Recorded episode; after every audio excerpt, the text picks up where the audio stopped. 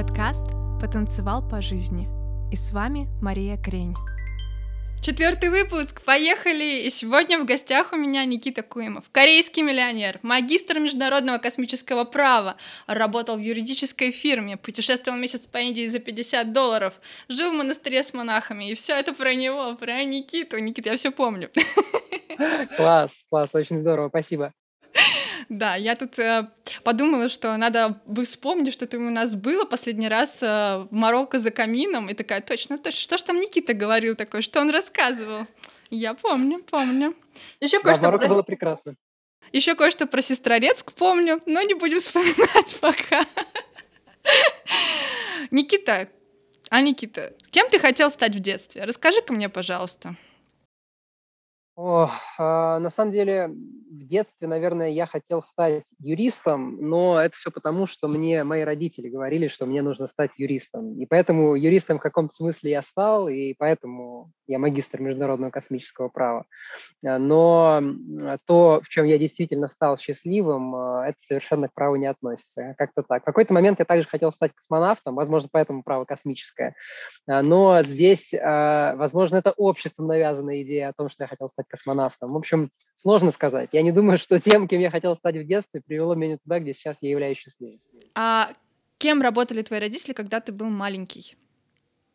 Что, почему они хотели, чтобы ты стал юристом? Ну, можно ответить на вопрос, почему они хотели, чтобы ты стал юристом? Почему они считали, что это будет перспективным для тебя направлением? А, это хороший вопрос, ну, потому что Вообще родители у меня юристами не являются, но у меня мама там э, юридический факультет одно время собиралась закончить магистратуру, но потом в итоге так у нее до этого дела и не дошло. А, а папа у меня был предпринимателем всю свою жизнь, и я бы сказал, что, ну окей, наверное, родители мне хотели посоветовать что-то, чем они занимались сами, потому что это уже протоптанный ими путь, и они понимают, как это делать. Но это не так. А, я думаю, что здесь э, было желание дать мне какую-то такую фундаментальную профессию, с которой бы мне там дальше по-любому было бы просто, это мне, в принципе, помогло бы по жизни, а, ну и это что-то такое понятное.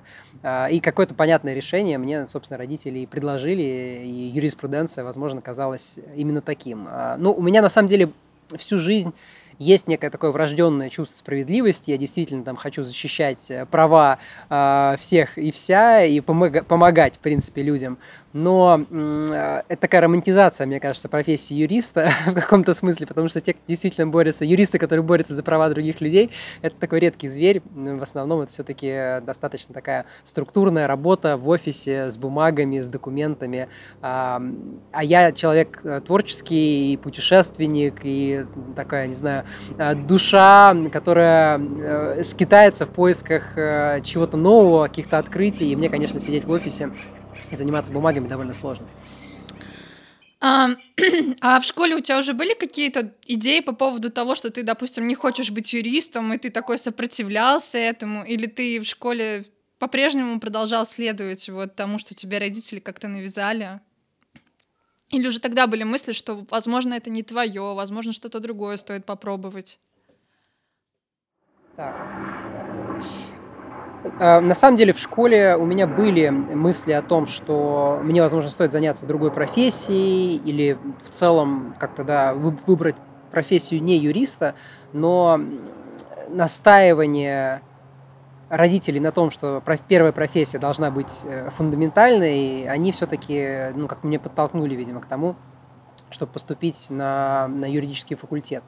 А, хотя, оглядывая сейчас, э, я думаю, что в каком-то смысле это была ловушка, потому что э, тогда вопрос был поставлен так, ну ты получи сначала вот эту вот первую фундаментальную профессию, а потом там уже можешь стать дизайнером э, или там пойти программированию учиться, с этим разберешься потом.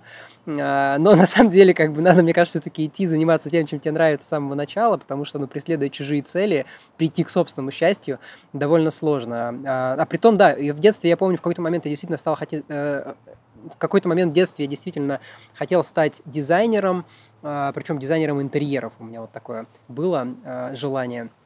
А в один момент я учился программированию там на C++, мне тоже нравилось. Я там думал делать, может быть, игры или уровни какие-то для игр, ну и в целом как-то геймдевом заниматься.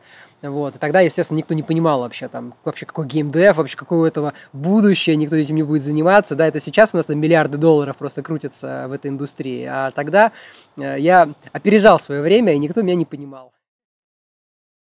Да. И поэтому ты смирился и последовал по дорожке, которую тебе предложили, скажем так, да? Ну, э, да, я не то чтобы смирился, в целом, ну, в детстве, э, там, в, ю, от, детство, отрочество, юность, да, собственно, решение принимать все-таки достаточно сложно, и поэтому, ну, тем более, что, как бы, ну, у тебя есть родители, они тебя, как бы, обеспечивают, они вроде понимают, как, как лучше, что надо делать, поэтому ты их слушаешься, ну, и в целом, там, мотивация действительно прям пробивать стены и идти наперекор, она не у всех есть. У меня ее особо не было, поэтому я решил, ну, ладно, почему бы и нет, юридический факультет, так юридический факультет.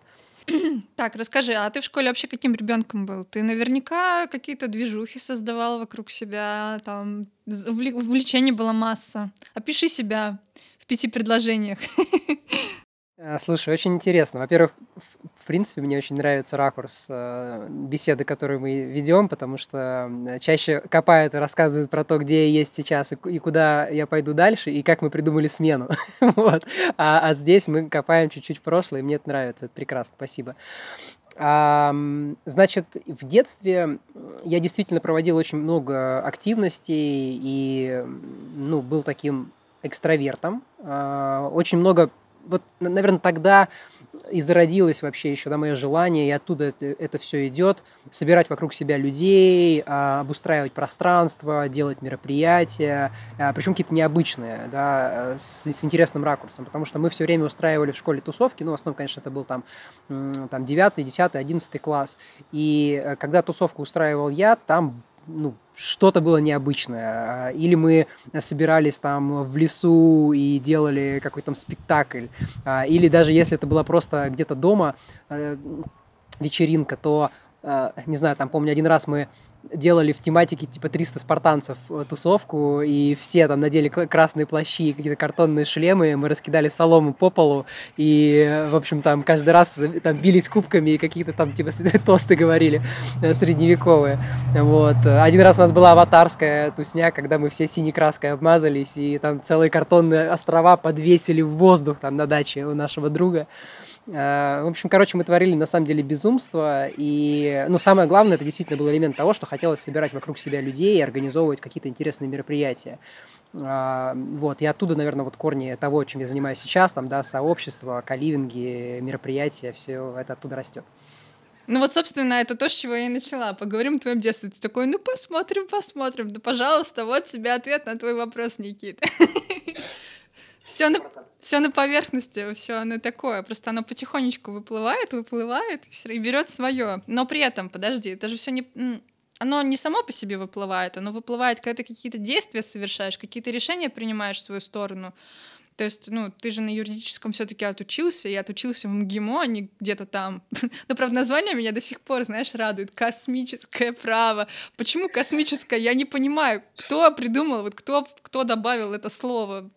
Просто это что-то странное. Да, расскажи, пожалуйста, да, про движухи в школе, это все понятно. Как ты вообще туда попал? Нравилось ли тебе там? И почему космическое? Угу.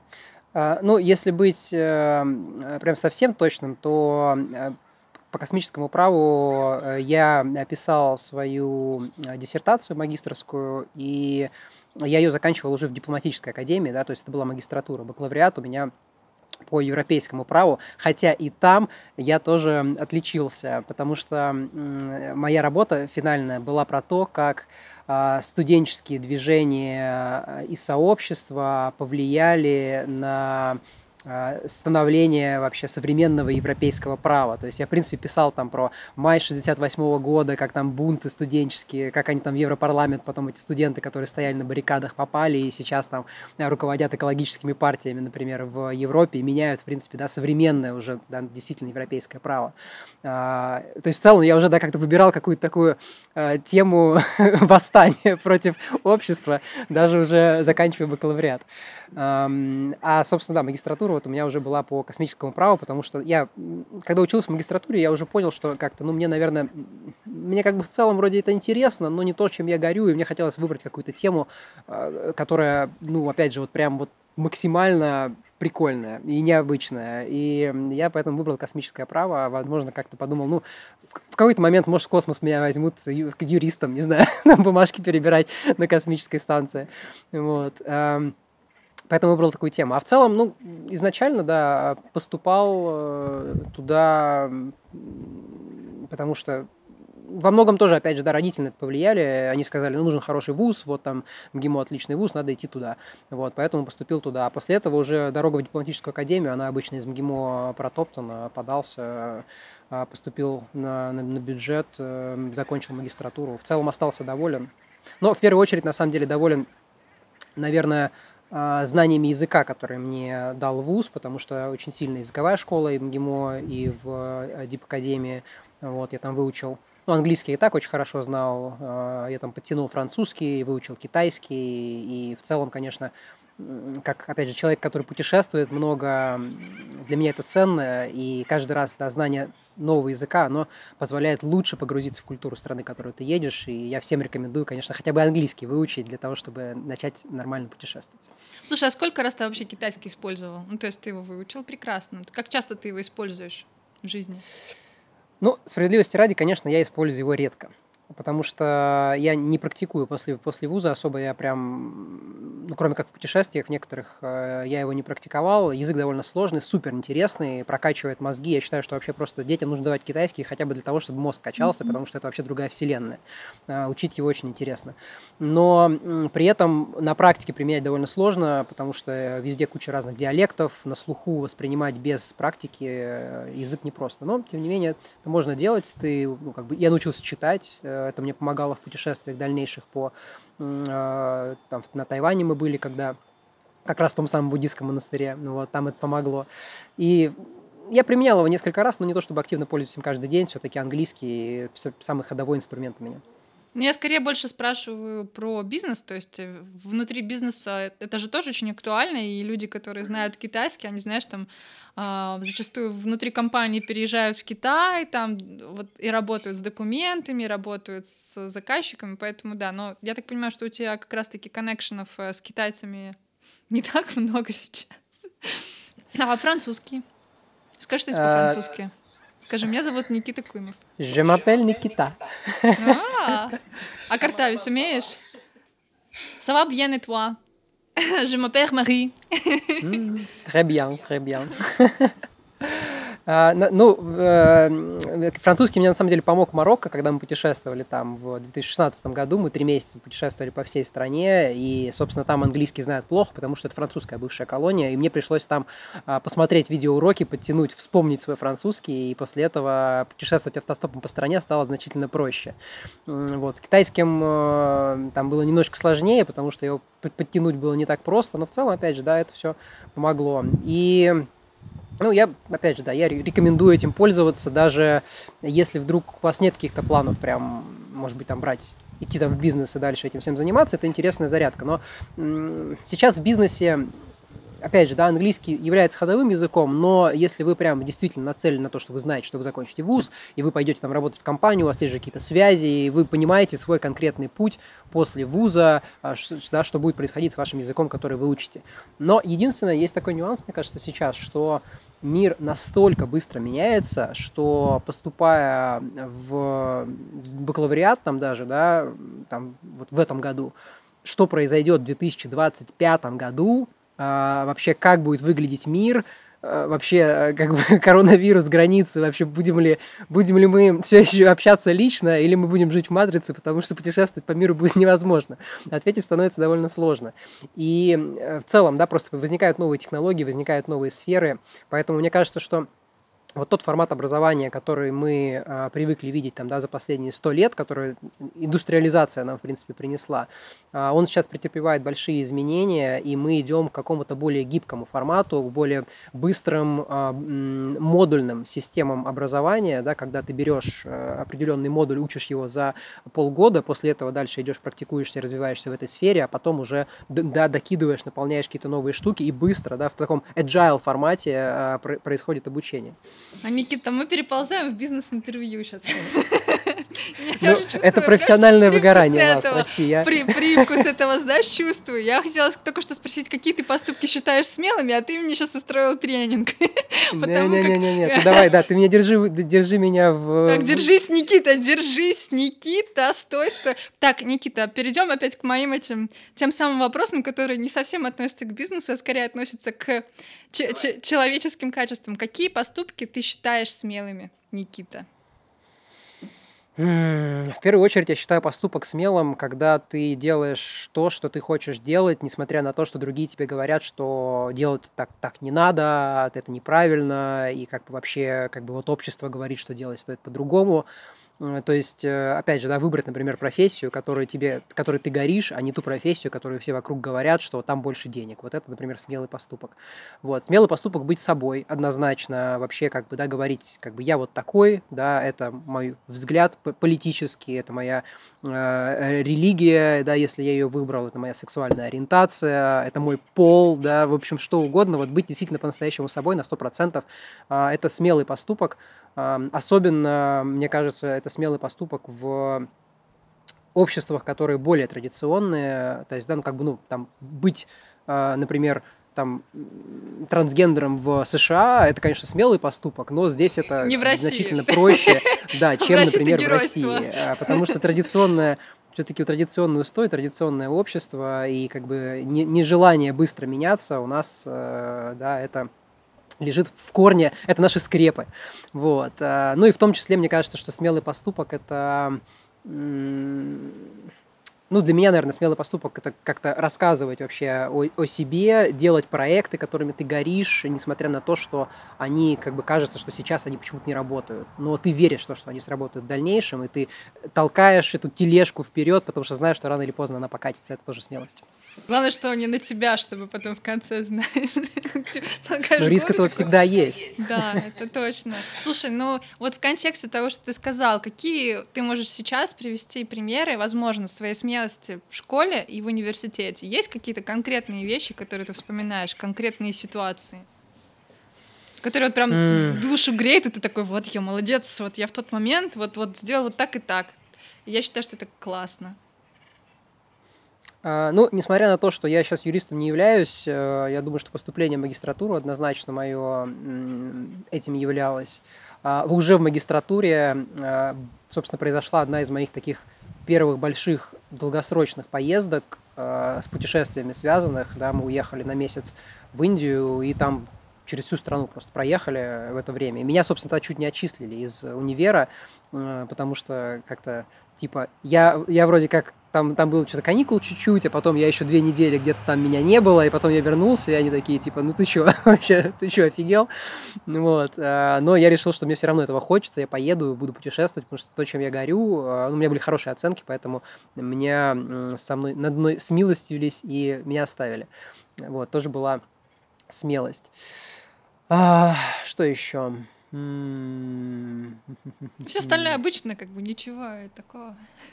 Ну, в школе, в универе, на самом деле, я не могу сказать, что я был каким-то супер особо, особо смелым. Я, ну, я, конечно, много чего делал, я много делал активностей, но в целом, как бы, количество, наверное, э, я был в целом неуверенным э, в себе ребенком довольно долго. Я был неуверенным в себе. Мне кажется, что лет только в 25, когда уже начались какие-то более-менее серьезные проекты и путешествия, я уже понял, что как бы окей, я чего-то добился, а теперь у меня какая-то уверенность в себе появилась. Ну, Никит, ну тут же скорее не про уверенность в себе, а про вот эти вот маленькие ежедневные подвиги как раз-таки, с которых все начинают. Вот ты мне сейчас говоришь про геройство уже, как ты дракона победил, как ты там, не знаю, на Луну слетал. Я же спрашиваю что-то маленькое, типа там, я принял решение там не делать что-то, вот как ты говоришь, там, допустим, для меня я приняла решение не слушать по поводу того, что мне говорят, что из меня херовый лидер. Простите за мой английский. И я сказала, ну, вы так считаете, молодцы, а я пошла, буду капитаном отряда по маршировке с 20 мальчиками. Мне такие, у тебя ничего не получится. Я такая, а ничего, что самые крутые мальчики у нас не с той ноги ходят, картавят.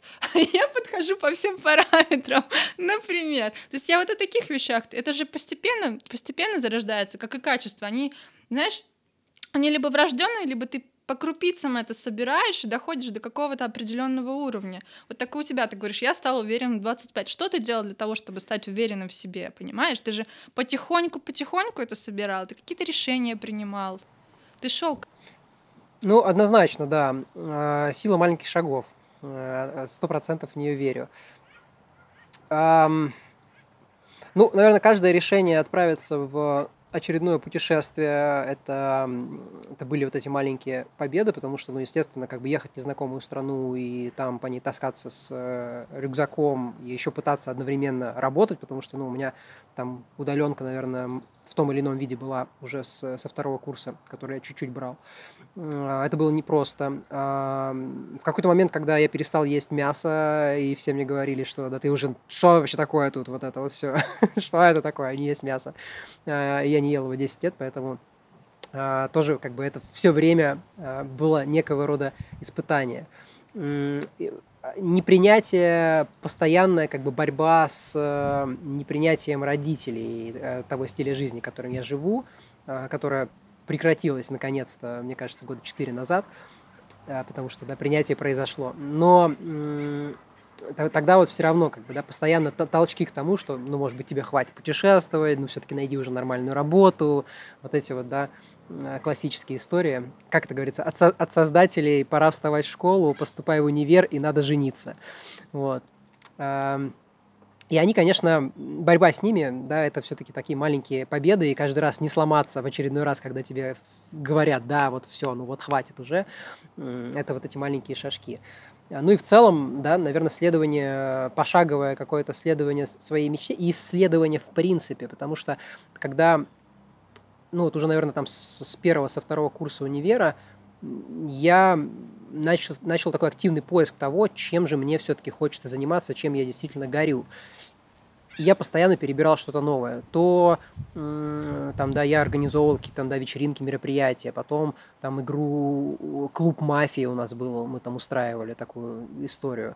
Вот. Мастер-классы, какие-то воркшопы для детей мы делали. Потом в один момент у нас вообще мы с э, одним из моих лучших друзей открыли типа сквот с какими-то подпольными там вечеринками и арт-галереей там, в, в особняке э, в Москве. В каком особняке? Господи, где вы особняк-то нашли в Москве? Вот вообще, я говорю, там такие были просто невероятно лютые э, вечеринки полу, в каких-то полу-полу-заброшках. Э, и было круто, и я все, ну, как бы все время находился вот в этом поиске. И э, я не, останов, не останавливался ни на чем. Я не говорил, как бы все хватит. Как бы вот, вот мне кажется, что вот это вот на этом окей, поэтому буду двигаться дальше. Да? Я смотрел, пробовал, мне как бы не до конца это откликалось, шел дальше и, и смотрел, пока рано или поздно просто какие-то проекты не начали качать больше, чем другие, откликаться больше, чем другие. Тысяча и одна ошибка. Мне тут недавно подружка сказала, что когда слышит от людей, которые там три резюме куда-то подали, а, и им отказали. Она смеется, потому что у нее есть таблица экселевская, где 150 компаний, где 100 компаний и отказали. Ну, в общем, забавно, да, забавный факт, так и ты. У тебя был тысяча один проект. И Естественно, успех — это количество попыток. Ну, как бы успех достигается не всегда с первой попытки, это всегда про количество, про глубину еще, наверное, тоже. Да, да. Я с этим совершенно согласен. Когда я путешествовал, я всегда искал не просто какую-то поездку в страну, да, а я искал проект или сообщество, куда мне хочется отправиться. И, например, когда мы собирались в Марокко, и тогда мы занимались еще видеопродакшеном, им нужно было какой-то найти проект, который мог бы нас принять и там или за деньги, или по бартеру, чтобы мы сняли какой-то видеоролик в серф-кемпе. И, собственно, я да, проделал колоссальную работу, нашел просто все серф-кемпы, которые есть в Марокко, э, забомбил их э, имейлами, и, как бы, да, несмотря на то, что, как бы, из, там, тоже там 100, по-моему, кемпов, которые я нашел, ответили только несколько, это нисколько вообще не повлияло на мою самооценку, я просто действительно нашел те, которые нам откликнулись, которые мне откликаются, и, да, взяли проект. Никита, у меня для тебя суперсложный вопрос. Суперсложный Давай. вопрос. Три области, в которых ты не, в которых не ступала твоя нога. Назови. А, не знаю, биоинженерия. Так. Один. Штука. Так.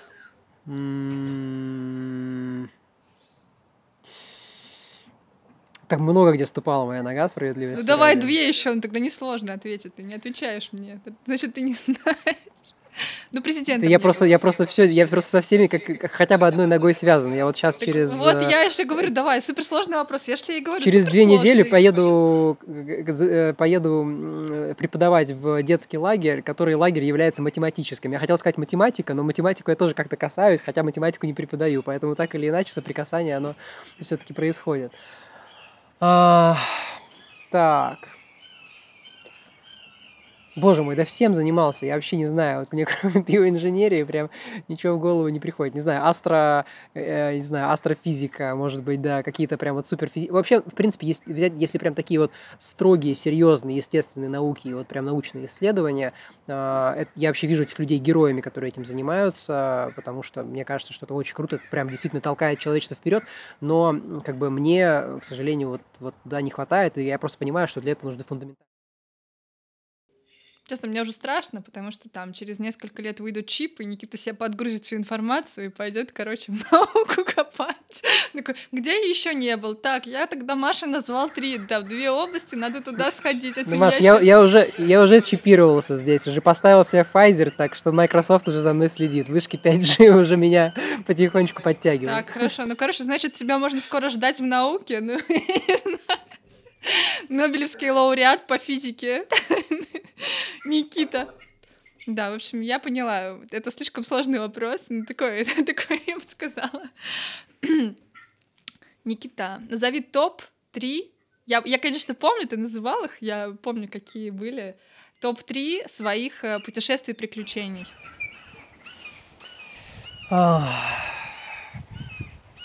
Ну, наверное,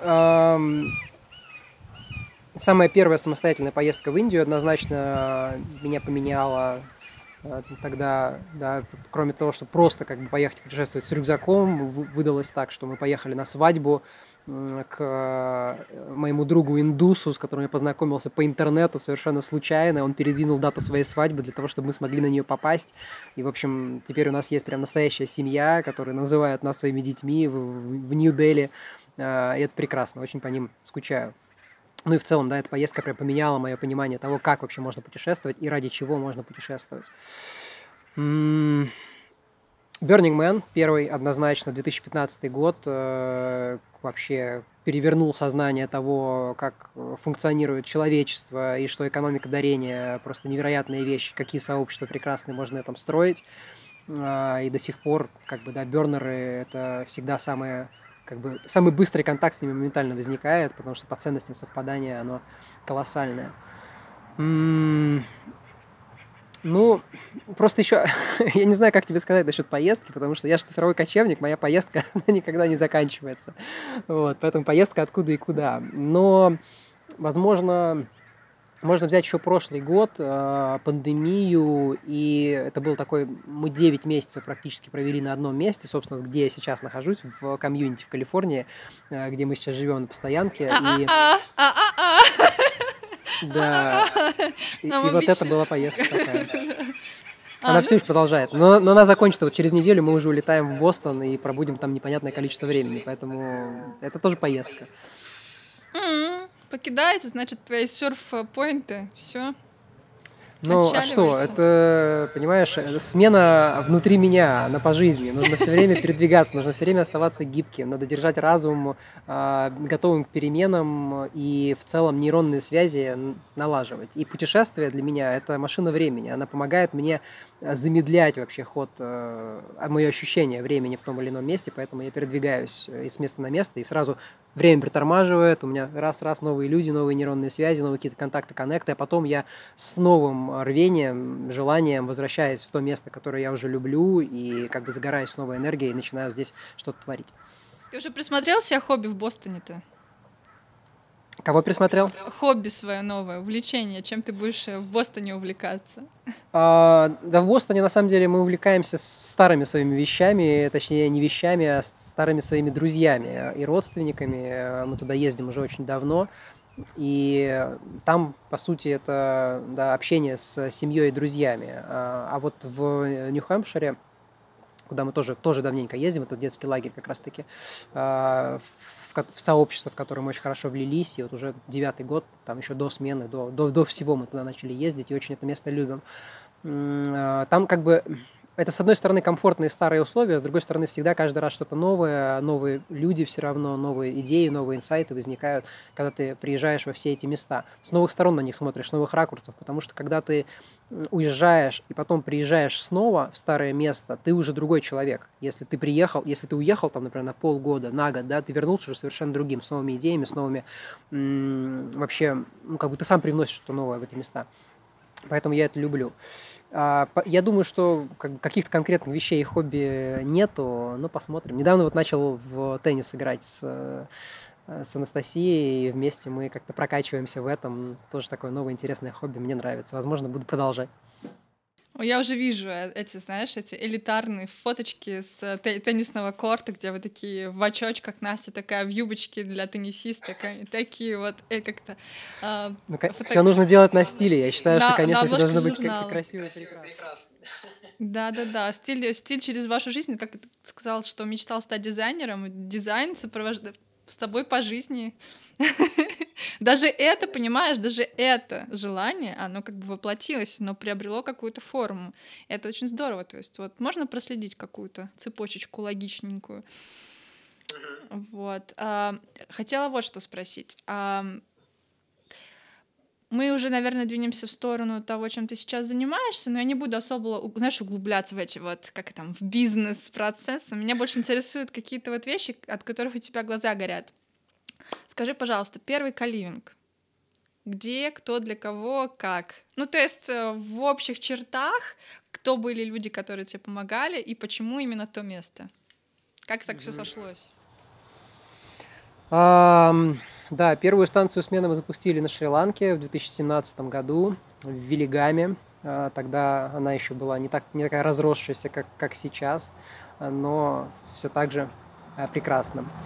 И ну, мы выбрали, собственно, Шри-Ланку и конкретно Велигаму, потому что нам все время там понравилось. Мы первый раз туда приехали в 2015 году, и прям когда мы туда уже приехали, мы провели там три дня и сказали друг другу, да, я и Настя, что мы по-любому сюда вернемся. И на самом деле каждый раз, когда мы говорили в таком месте, куда мы приезжали, что мы сюда вернемся, естественно, мы туда возвращались. А, но мы сюда вернулись уже не просто так, мы еще и вернулись с э, проектом. И выбрали его потому, что там, ну, зимой тепло, а мы любим зимовать в теплых странах.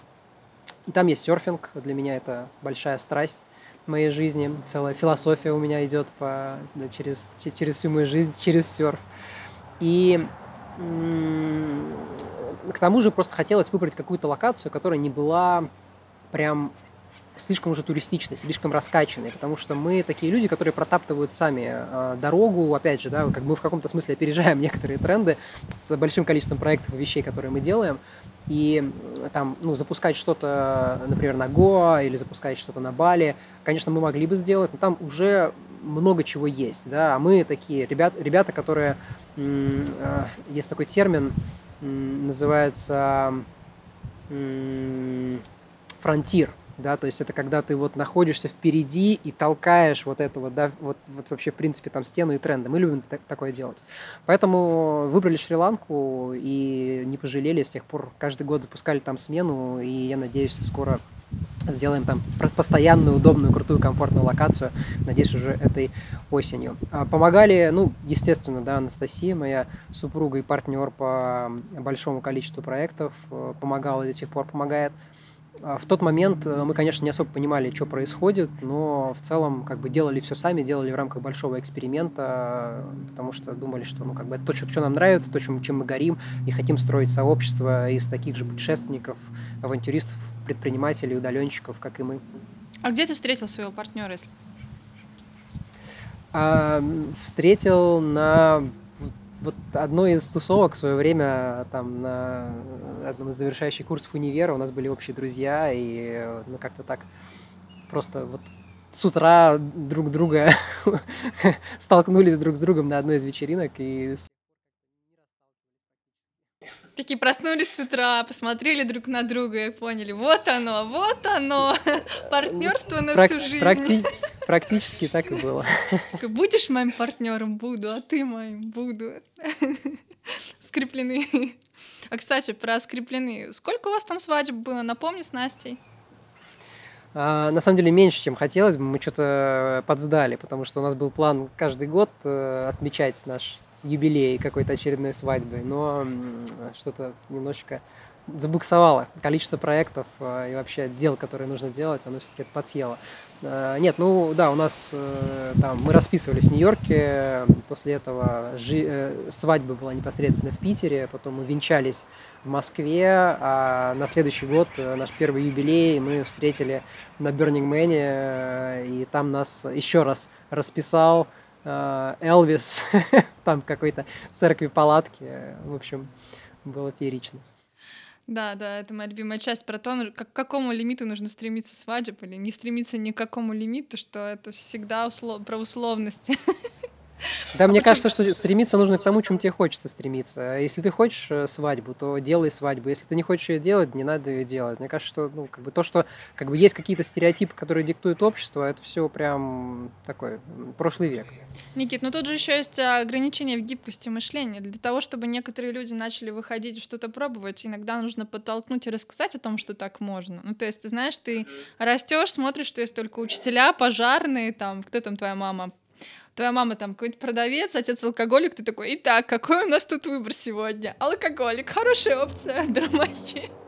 Э, но мы-то живем в прекрасную эпоху, Маш. У нас же а, есть такой невероятный просто канал под названием интернет и источник информации, в котором мы можем окружить себя теми людьми, которыми мы хотим себя окружить, и да, создать себе инфополе, в котором мы можем расти и развиваться. Причем, кроме того, что можно сделать его односторонним, просто подписав, подписавшись на людей, которыми а, да, ты э, восхищаешься, а, можно вступить в сообщество, которое будет тебя толкать и двигать вперед. И сейчас вырваться, на самом деле, из той среды, в которой ты вырос, э, мне кажется, становится гораздо проще, и, возможно, поэтому у нас сейчас да, ну, вот это вот возникает невероятная борьба, э, не, хочется, не хочется уходить в политику, но все-таки, да, борьба э, старых устоев и ценностей в России, которая возникает с тем, что да, в настоящее время молодые люди хотят мыслить по-другому и хотят жить совершенно по-другому, и не жить старыми форматами, да, и, и, и, и там страхами, которые были раньше, а, потому что э, время изменилось, потому что люди изменились, потому что миллениалы и зумеры вообще думают по-другому,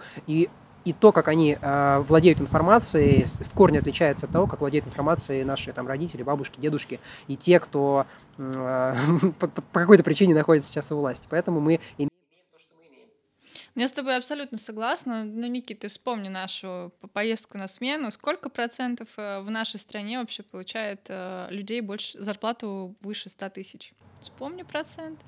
Ну да, и такое есть. Ну, опять же, это видишь, эм, э, мы, э, мы можем из этого все выйти. Каждый человек, э, каждому человеку по силам из этого вырваться. И у меня всегда перед глазами пример да, прекрасный моего папы, который родился в глухой деревне, просто в там, Свердловской области, там под Ирбитом, 250 километров от Екатеринбурга, и из этой самой глухой деревни, да, он вырвался, там переехал сначала в Екатеринбург, потом переехал в Москву, э, запустил собственные проекты. И я понимаю, что как бы даже тогда это можно было сделать, а сейчас это становится гораздо проще, особенно с развитием удаленки, да, научиться удаленно получить профессию, которая даст тебе гораздо больший доход, чем ты мог бы получать, работая опять в магазине.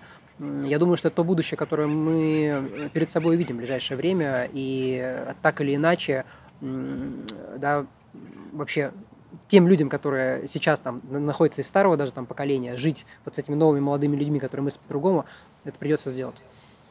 Мне, знаешь, что нравится по поводу интернета, что ты всегда можешь, ну, по, по крайней мере, ты можешь попытаться найти поддержку, потому что раньше это было настолько сложно сделать. Я вспоминаю свое время, ну, я чувствовала себя немножко отчужденной. Я понимала, что меня многим людям сложно понять, родителям сложно понять. И было непонятно, к кому за этой поддержкой пойти, куда постучаться, там, да кому написать, как написать, особенно когда ты там в школе только начинаешь учить английский, и тебе вообще непонятно, там, как в интернете на английском информацию искать, и вообще интернет это что такое, потому что картинка так вот подгружалась на экране по строчечке, по строчечке, такой думаешь, боже, это вообще как? То есть пиксель так долго летит, неужели человек мне быстро ответит какой-то там? То есть это было настолько сложно, а сейчас эту поддержку можно найти где угодно, в том числе этот подкаст я делаю для того, чтобы люди, во-первых, понимали, что в жизни можно найти все, что угодно, существует огромное разнообразие, стоит только начать искать, стоит только попасть в этот поток, и ты поплывешь, тебя унесет туда, куда ты даже вообще представить себе не мог. Ты можешь найти себе поддержку, ты можешь найти себе ментора, не знаю, человека, который просто тебе поможет, расскажет о том, что вообще есть, или ссылку тебе скинет хотя угу. бы, где читать. И Верно, вот это, да. Вот это меня воодушевляет, потому что вот у меня этого нет, мне хочется людям показать, что сейчас это есть, пользуйтесь, пожалуйста, живите угу. лучше, будьте счастливее. Только главное. Да, мне кажется, что самое главное не бояться перемен. И здесь э, первое, что нужно сделать, это понять, что перемены это то, с чем мы как бы мы раньше с этим жили, но сейчас перемены и, в принципе, да, мир меняется гораздо быстрее. Перемены становятся частью нашей жизни, и то, что единственное, что можно сейчас сделать для того, чтобы тебя, э, опять же, да, выражаясь языком моей серф-философии, чтобы волна тебя не замесила, когда ты на нее разгребаешься, это научиться жить с этими переменами, научиться принимать эти перемены и как бы, сделать их частью своей жизни. Просто, да, каждый раз, окей, перемена, перемена негативная, это тоже урок, я этому учусь, куда он меня приводит, почему это произошло, как я могу использовать это, да, в свое благо, и также, да, а, выбирать те перемены, которые в том числе, да, ты понимаешь, что тебя могут улучшить, да, что вот я как бы пойду вот в эту профессию, даже несмотря на то, что я вообще никогда этим не занимался, но мне кажется, что там именно счастье, там то, что, э, да, будет э, двигать меня вперед, и вот эту перемену использовать себе во благо, во благо и развиваться вместе с ней. И ты сказал как раз про серфинг, и я вспомнила, как мы с марокканцем, значит, э, лов, ну, ловили первые лайнапы, и как меня, как он сказал, тебя постирала знатно. Я вспомнила, короче, что у меня плохо получалось. У меня не получалось расслабиться на доске иногда. Эм, то есть ты вроде собран, напряжен, ты вот лежишь на доске, ты такой разгребаешься, ну, казалось бы, все идеально, ты сосредоточен. А вот не хватает этой вот расслабленности, что я называю умение вообще умение отдаться потоку и понять, что уже ну ничего страшного, все уже неизбежно, ты уже все равно пойдешь на эту волну. И если ты расслабишься, то тебя только лучше подхватит и понесет дальше. Если ты будешь напряжен и сделаешь какое-нибудь одно неловкое движение, то тебя с большей силой собьет с доски и застирает еще сильнее. Поэтому иногда нужно доверять своей интуиции, своему потоку, наверное, тоже же. Как ты, да? Там тусовки, тусовки, тусовка, да? Из тусовки тусовка. Верно. Про это, про все. Да, то, то есть тут больше про смелость, э, про смелость каждый день, про выбор себя самого, про выбор своих интересов, про веру в свои интересы, правильно? Правильно? Подводя, Конечно, но ну, здесь, э, э, опять же, да, нужно для начала, мне кажется, начать наблюдать за собой, да, и понимать вообще, что тебе нравится, что тебе хочется, да, кем ты являешься. То есть все-таки ну, кру- да, круто брать перемены и там, да, постоянно смотреть что-то новое, исследовать что-то новое, но без того, чтобы э, разбираться в себе и чувствовать, да, просто чувствовать, что мне откликается, что мне нужно, а, где действительно я, а где э, что-то, что кто-то другой мне говорит или что-то, что навязано обществом. Это тоже, на самом деле, большая, колоссальная работа, и шаг за шагом, постепенно разбираясь в этом, мы можем стать гораздо счастливее и прийти действительно туда, а, куда мы хотим прийти, а не куда-то, где вот просто вот почему-то так получилось куда нас привело. Но в целом я и пытаюсь, опять же, с помощью этого подкаста показать, что все достаточно прозрачно, стоит только попросить, чтобы, не знаю, какой-то человек с тобой поговорил, посмотрел, хотя бы со стороны что-то тебе сказал, и когда вот он как-то под, под, подберет эти факты, станет достаточно очевидно, почему ты здесь, то есть какие mm-hmm. решения ты принимал, чтобы здесь оказаться, чего ты на самом деле хотел, или чего ты там не сделал, чего ты не хотел. В общем, так, у нас пауза. Да, в принципе, мы сейчас э, будем потихонечку с Никитой, я думаю, уже. Мы уже, в принципе, все темы глобальные обсудили. У тебя батарейка села, да? Никит, как тебе интервью?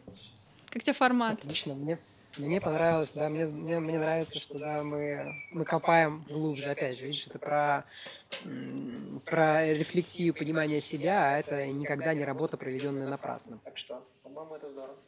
Класс, я рада, что тебе этот формат понравился. Ну, ну, понимаешь, я же говорю о том, что у меня как бы откликается в первую очередь. Вопросы задаю такие, которые мне интересны. Я думаю, что которые тебе тоже интересны. Мне понравилось. Все, дальше? Сейчас, sorry, подожди. Да, сейчас Никита посмотрит, может, у него тоже 20 минут только завязалось. Я спрошу про интервью, понравилось ли ему еще раз, да. И дальше задам два вопроса своих фирменных. А, а. Батарейка села, да? Да, она а он твое видео прервал? Не... Я застопил, ну, а. я хотел успеть поменять, но поменял, была еще одна разряженная. Ну что, поехали дальше, да? Никита, ты готов? Все хорошо? Никита, как тебе вообще формат, э, формат интервью? Еще раз спрошу, уточню. Понравилось тебе или нет? Как ты считаешь, э, действительно ли это э, тема, который, тем, я поднимаю темы, которые стоит обсуждать и о которых стоит задумываться? А, да, однозначно формат интервью интересный, потому что, как я и сказал ранее, э, рефлексия и анализ того вообще, э, что ты делал раньше, откуда ты идешь, почему тебе нравится то или другое направление в жизни и куда ты хочешь меняться, поможет э, определить, когда конкретный вектор твоего движения и приведет тебя действительно к счастью. Так что такие разговоры всегда помогают. Никита, скажи, пожалуйста, а что бы ты посоветовал ребятам, которые вот находятся в начале пути, а, как это, осмеливание, они только решаются на какие-то поступки, но есть какие-то препятствия непреодолимые, вот, которые им сейчас кажутся непреодолимыми. Что бы ты им посоветовал, с чего начать вообще? Как вот подбираться к смелым, маленьким, смелым решениям? А, ну, во-первых, я бы посоветовал поискать какую-то поддержку, конечно же, то есть найти а, среди своих друзей – а тех людей, которые помогают тебе расти, да, они тянут тебя вниз, и вместе с этими друзьями общаться больше. И в целом сформировать свое окружение из тех людей, которые да, движутся в ту же сторону, что, что и ты, потому что вместе с ними, кроме того, что будет это проще, в целом гораздо проще достигнуть счастья.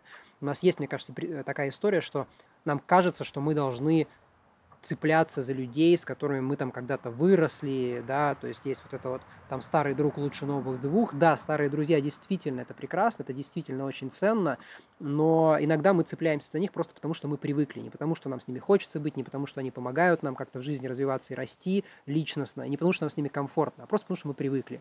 И вот делать что-то, что мы привыкли, мне кажется, это самая большая ловушка, потому что нужно делать что-то, что тебе действительно откликается. Вот, поэтому найти свое окружение, а, больше анализировать себя, себя, а, смотреть вообще, да, что тебе нравится, больше общаться, а, больше читать, в том числе книг, э, которые, да, э, как-то рассказывают тебе про глубину, про перемены. В целом интересные книги, интересных людей, которые менялись.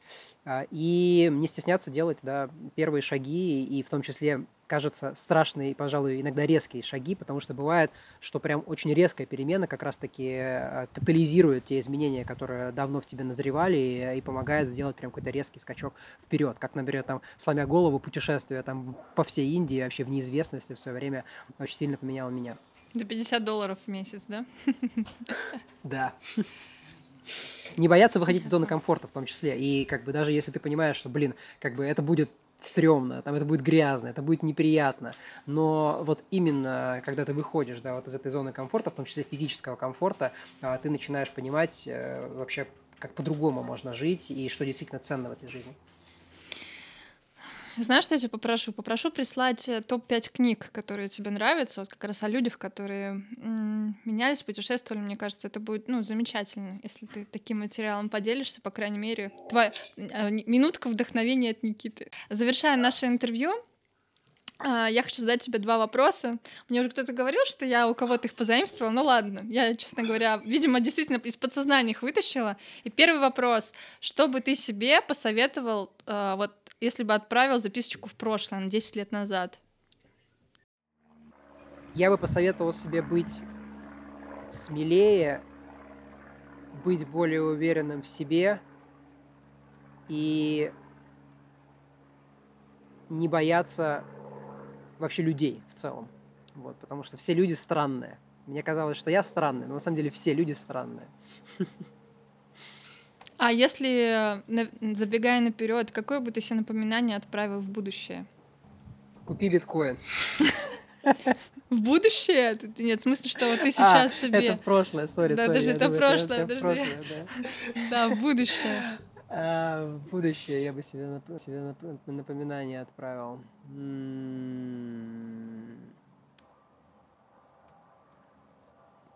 Не знаю, не забывать, наверное, не забывать про здесь и сейчас. Как-то вот так вот быть в моменте, жить в моменте и как-то вот, да, все еще, все, все еще здесь ли я или сейчас. Никит, спасибо тебе большое за интервью. Видишь, как оно получилось не бизнесовое абсолютно. Я не пытаюсь записать тренинги для успешных бизнесменов. Я даже не спросила, сколько у тебя бизнесов. Не отвечай, не отвечай. Сохраним интригу. И сколько ты раз там открывал все в разных странах. В общем, спасибо тебе большое, потому что это очень круто, когда люди, которые что-то достигли, что-то пробовали, они делятся своими простыми историями и показывают, что они были такими же вот людьми, детьми, которые что-то пробовали, чего-то боялись, такими, ну, то есть вот, вот, вот, вот этими вот, всеми нами.